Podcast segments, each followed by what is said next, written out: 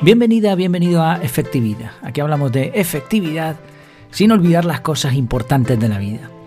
El episodio de hoy se titula El guerrero impecable y la importancia personal. Y ninguna de las dos cosas, ninguna de las dos partes de este título son lo que parecen. Para empezar una pregunta, ¿eres alguien impecable? Bueno, si estás pensando en el antiguo uso de esta palabra y su relación con el pecado, alguien que no peca, pues no vas a encontrar la respuesta aquí. No. Más bien hablamos del significado actual del término impecabilidad. Decimos que algo es impecable cuando está muy bien hecho. Al menos no le encontramos defectos dignos de mención. Un trabajo impecable es relativamente fácil de conseguir. Hace poco hablábamos de la escala de la hamburguesa. Pues sería un 3 en esa escala. Pero ¿podríamos calificar a una persona, a alguien de impecable?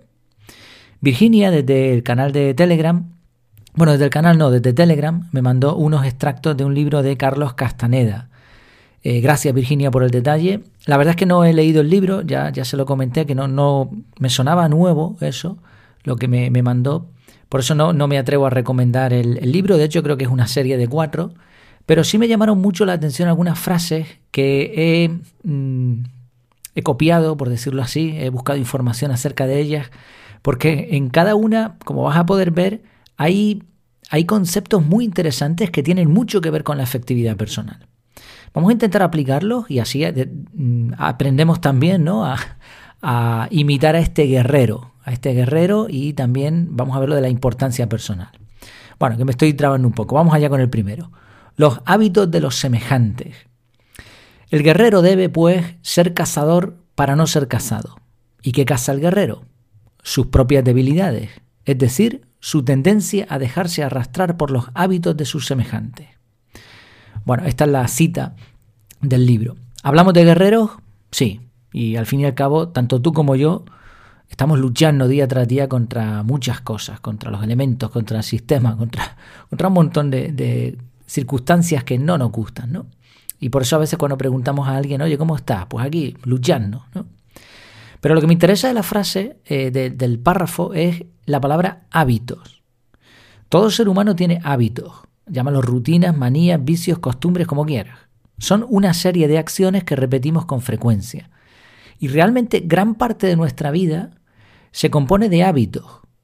Con cosas nuevas, con cosas que se producen muy pocas veces, pero el resto, la gran mayoría del tiempo, estamos repitiendo hábitos y costumbres.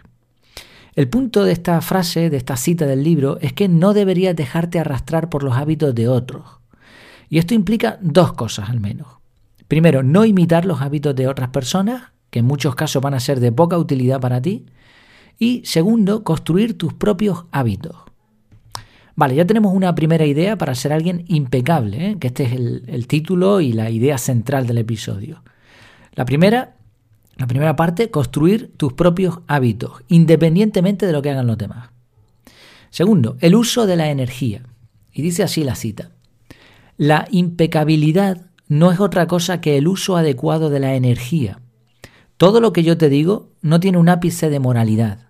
He ahorrado energía y eso me hace impecable. Bueno, esta cita es como una especie de conversación entre dos personas y como una le está enseñando a la otra. Pero vamos a ver un momento. ¿Cómo es esto? ¿Energía? ¿Hábitos y ahora energía? Es evidente que no estamos hablando de pecados.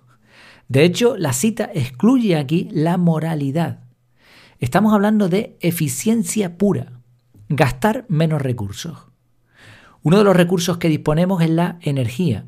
Es eso que nos falta cuando estamos cansados, es eso que reponemos cuando comemos o cuando dormimos, y es ese ciclo que reactivamos cuando hacemos ejercicio y que activamos cuando algo hace clic en nuestro corazoncito y nos motiva a pasar a la acción. El problema de la energía es que es finita, se acaba. Y este es un punto que pocos sistemas de organización personal tienen en cuenta. Una cosa es programar el día perfecto y otra cosa muy distinta es tener fuerzas para lograrlo. Obviamente a medida que vas planificando y viendo los resultados podrás ajustar las diferentes acciones a tu modelo de energía. Ser impecable, entonces, se resume a haber hecho lo correcto sin haber desperdiciado energía.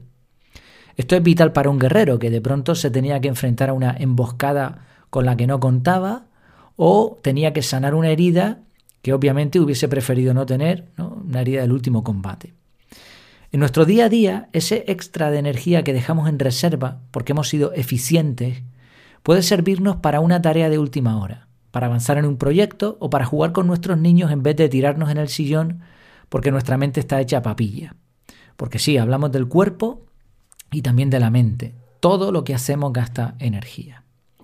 Bien, ya tenemos el segundo punto. Gasta tu energía de forma eficiente. Eso te hará impecable.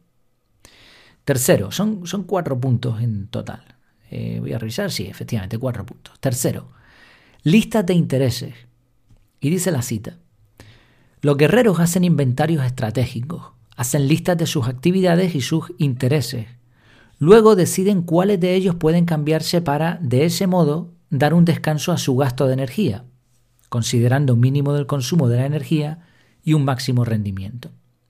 El inventario estratégico solo abarca patrones de comportamiento que no son esenciales para nuestra supervivencia y bienestar, y por consiguiente hay que eliminar. De nuevo, gracias Virginia porque elegiste las citas correctas. He modificado algunas palabras y, he cortado un poco las frases para que tuviese sentido en el contexto en el que estamos hablando. Ok, volvemos a hablar de energía. Pero ahora desde otro sitio. Ya no se trata solo de ahorrar energía en las actividades diarias. Pasamos a otro nivel, intereses. Un guerrero, dice, hace una lista de intereses para rentabilizar sus esfuerzos. Esto es efectividad total. ¿Te suena las dos listas de Warren Buffett? El cuadrante importante urgente.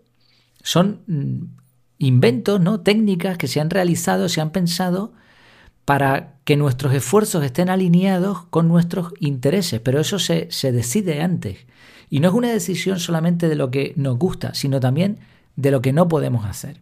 Y es que no podemos dedicarnos a todo. El tiempo es limitado y nuestras energías también. Por eso tenemos que elegir a qué nos vamos a dedicar. Y esto incluye, repetimos, decir no a algunas cosas que nos gustan mucho, pero que nos gustan menos que lo que más nos gusta. El autor habla aquí de patrones de comportamiento y de esta forma relaciona intereses con hábitos. Esto tiene sentido. Si te gusta ver el fútbol, por ejemplo, imagínate la situación, ponte en contexto, eh, una persona, ¿no? No tienes por qué, por qué ser tú, una persona que le gusta el fútbol y probablemente haya generado ya ese patrón de comportamiento. Algo así como, llego del trabajo, estoy cansado, voy a la nevera, pillo unas aceitunas y una cervecita, me tiro en el sofá, enciendo la televisión, busco el canal del fútbol, entro en modo zombie hasta la hora de acostarme. ¿Eh? Esto es un patrón de comportamiento. Esto lo vamos a hacer muchas veces en el día porque nos gusta el fútbol, porque hemos gastado la energía en, otras cosas, ¿no? Ahora, la, la cuestión aquí es, ¿este patrón de comportamiento es esencial para nuestra supervivencia y bienestar? Y ojo con este punto porque me parece buenísimo, buenísimo. Si este patrón de comportamiento no es esencial para nuestra supervivencia ni para nuestro bienestar, si no lo es, la solución no está en eliminar el patrón o el hábito, sino en eliminar el interés. ¿Qué hacía el guerrero? Lista de intereses. Entonces ya no quiero que me interese el fútbol, ahora me interesa otra cosa, que me va a llevar a un patrón de comportamiento alineado con mi supervivencia y con mi bienestar. Vale, ya tenemos el tercer punto. Para ser impecable debes elegir tus intereses. Y el cuarto, la importancia personal. Dice la cita. En los inventarios estratégicos de los guerreros, la importancia personal figura como la actividad que consume la mayor cantidad de energía y que por eso se esforzaban por erradicarla. Una de las primeras preocupaciones del guerrero es liberar esa energía para enfrentarse con ella a lo desconocido. La acción de recanalizar esa energía es la impecabilidad. La expresión importancia personal bien puede sustituirse por ego. En otro extracto que encontré decía lo siguiente, también es llamativo. Dice, la confianza de un guerrero no es la confianza del hombre común. El hombre común busca la certeza en los ojos del espectador y llama a eso confianza en sí mismo. El guerrero busca la impecabilidad en sus propios ojos y llama a eso humildad. El hombre común está enganchado a sus prójimos, mientras que el guerrero solo depende de sí mismo. Tú buscas la confianza del hombre común, cuando deberías buscar la humildad del guerrero. Hay una gran diferencia entre las dos. La confianza implica saber algo con certeza. La humildad implica ser impecable en los propios actos y sentimientos. Sinceramente no he leído eh, los libros, pero estas frases, desde luego, obviamente fuera del contexto de, esos libros, están muy, muy bien. E, este guerrero del que nos habla el autor elimina el ego porque es muy poco efectivo. Yo no sé, en aquella época no se hablaba tanto de efectividad cuando se escribió, porque el libro ya tiene sus años. Pero ahora que se está hablando de efectividad, no se tienen en cuenta este tipo de cosas, ¿no? Así me parece brillante la exposición. Para una persona con ego, el problema es que su motivación es extrínseca. Es lo que pasa cuando dedicamos energía, tiempo a poner fotitos en Instagram para que lo vean los demás. Dependemos de lo que opinan los demás, de ser valorados, y esto nos frena. El guerrero es humilde porque simplemente hace lo mejor que puede y sabe. Y la ironía es que con frecuencia es el guerrero el que suele ser admirado precisamente. Termina otro párrafo diciendo, para un guerrero solo hay tiempo para su impecabilidad. Todo lo demás agota su poder. La impecabilidad lo renueva. Bueno, no se trata de ser robots. Recordemos que en la lista de actividades estaba supervivencia y bienestar. Ojo, bienestar se refiere a estar bien, no a tirarnos en el sofá como si fuésemos zombies, como decíamos, ¿no? En modo off. No, no, bienestar se trata de sentirnos plenos, de disfrutar del momento, de hacer cosas que después no nos arrepintamos que no hayan servido para nada, al contrario, cosas que digamos, oye, qué bien hice con esto. Bien, así tenemos ya un cuarto punto. Para ser impecable, debes esforzarte por eliminar el ego. Juntamos el puzzle, tenemos cuatro puntos muy interesantes que son, construye tus propios hábitos, sin importar cuáles sean los hábitos de los demás, gasta tu energía de forma inteligente, haz un inventario de intereses que te aseguren supervivencia y bienestar, y esfuérzate por eliminar el ego es poco efectivo. Todo esto te va a llevar en brazos hacia un destino, la impecabilidad. Eso no quiere decir que no vas a cometer errores. Claro que sí, vas a cometer muchos errores, pero podrás estar satisfecho, satisfecha de haber hecho lo que elegiste de la mejor forma que pudiste. Termino con una frase inspiradora del propio autor que dice, la libertad que un guerrero tiene es actuar impecablemente o bien actuar como un imbécil. Muchas gracias por tu tiempo, por tu atención y hasta la próxima.